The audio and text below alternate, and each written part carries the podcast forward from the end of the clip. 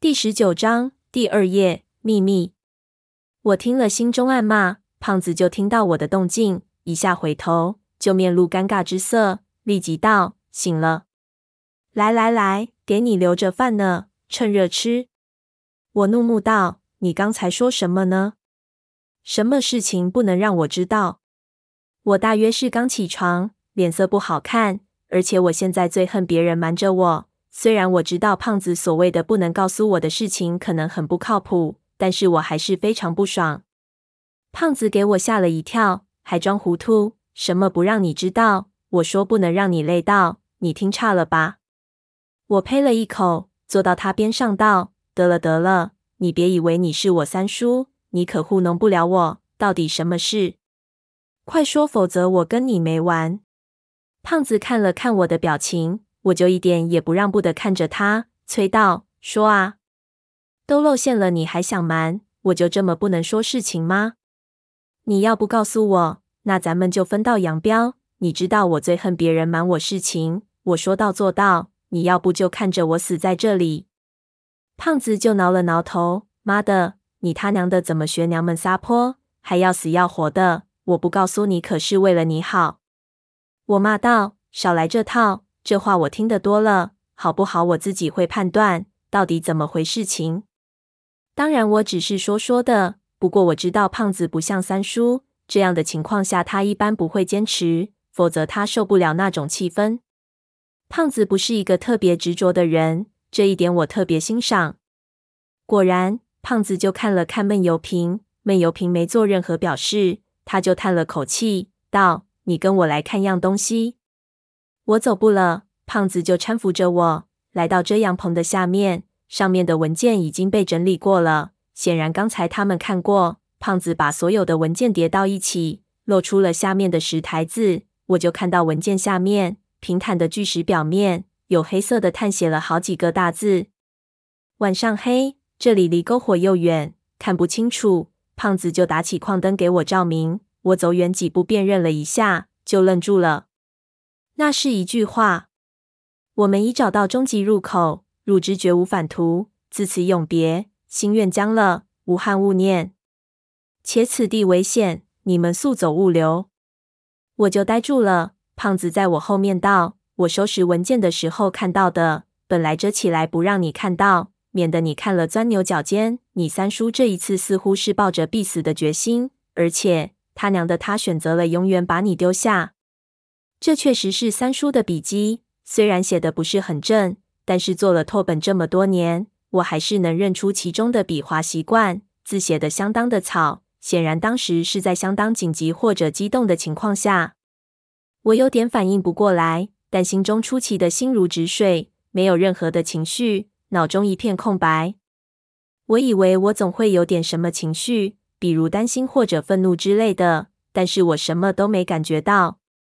胖子以为我情绪低落，拍了拍我，就没说话。我走近几步，看着那些字，还是无法激起一点波澜。对于三叔安危的担忧，已经在这漫长的过程中被消磨殆尽了。我虽然仍旧不希望他出事，但是在这样的环境下，就是出事，其实也并不奇怪。我都有自己会死的觉悟，那么死亡在这里已经不是我们需要担心的问题。这和战争一样，在人人都有很大可能会死的时候，人们关心的只是事情的结果，而不是单个人的安危。我忽然觉得我能够理解三叔，这句话出现在这里，已经三叔对我最大的关爱。如果我们互换一下身份，我追寻的一个无法告诉侄儿的秘密近在眼前，而前路极其危险，他极不希望我跟过去冒险，也无法告诉我事实的真相。那么这样的办法是最好的，而且如果是以前的我，我可能会泪流满面。从此三叔不再出现，而我则一直心怀遗憾，直到时间把它抹淡。问题是我不再是以前的我了，我追寻的东西是这些事情之后的巨大谜题，而已经不是了三叔本身。所以这些文字对我来说只有一个意思，就是三叔还活着，他已经找到了路。事态和之前完全没有区别，这也许就是我心如止水的原因。这不知道是我的一种进步，还是我的疲累，或许这些都是借口。三叔已经离我很远很远了。我默默看了一会儿，就转身。胖子上来勾住我的肩膀，安慰我道：“我早说不让你看了，你看不听，你胖爷我空添烦恼吧。这事情你也无能为力，不要多想了。”我不想和他多解释我的心境，就没有回答。他勾住我，就把我扶回到篝火边上，给我打了碗东西，让我先吃。东西还是水煮的压缩饼前糊，我没有什么胃口，吃得很慢。胖子就继续安慰我道：“你三叔不是凡人，非凡人必有非凡之结局，命中注定的。而且他经验这么丰富，不一定回不来。”我叹了口气，说我没事。对于这种我已经习惯了。我现在就是在想，那入口在什么地方？在雨林中的时候，我就遇见过可能会见不到三叔，因为红色的烟代表着危险。那么发烟者必然不会待在发烟的地方。当时我心里的琢磨，三叔可能发烟之后就离开了这里。现在显然料对了大部分，只是没有想到三叔会找到了入口。那么意味着他们的位置已经完全不可知。三叔在这里扎营，并发现了入口。接着，他们应该开始整理装备，从容的离开这里，留下这个无人的营地。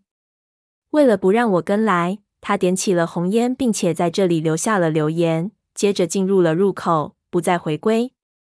他说：“此去没有归途。”三叔不是那种会认命的人，这入口之内一定极其凶险，以至于他做出了自己必死的判断，或者是。本身有一些原因使得这个地方进入之后就绝对无法返回。事情看上去好像是这样。按照这样的判断，这入口应该就在附近，也许就在这座神庙内。我不知道三叔手里掌握了多少，但是他应该不是瞎找，肯定是遵循了某种线索或者痕迹。这一点我们完全不了解，但是未必就推测不出来。胖子道。那咱们过会儿到四周去找找，有什么线索，也许也能发现，对吧，小哥？他问了一下闷油瓶，给他打了个眼色，显然也想闷油瓶安慰我一下。闷油瓶却摇头。我看向他，他就道：“吴三省既然这么写，就有把握我们找不到那地方。为什么？”胖子就不服气。闷油瓶看着篝火，淡淡道：“吴三省心思缜密。”知道我们看到留言，必然会得知入口就在附近。他不想无邪涉险，所以如果入口很容易发现，他必然不会留下文字。他之所以会留，说明这个入口必定极难发现，或者即使发现了，我们也无法进入。他说的有道理，我叹了口气，想到其实即使有线索，三叔为了保险，也许也会把线索破坏掉。胖子就郁闷道。那咱们不白跑一趟？闷油瓶摇头。对于你们来说，这也许是一件好事。你胖爷我他娘的跑了上千公里，穿过戈壁，越过沙漠，进入雨林，来到这里，然后晒了太阳浴就回去，这叫好事？胖子往石头上一靠，就挠头。这里什么破烂都没有，这一次真是亏的爷爷都不认识。闷油瓶抬头道：“不过要找到入口。”也未必绝对没有办法。他看了看四周的营地，而且这个营地的情况很不对劲，不像是单纯的撤走。吴三省的话未必可信。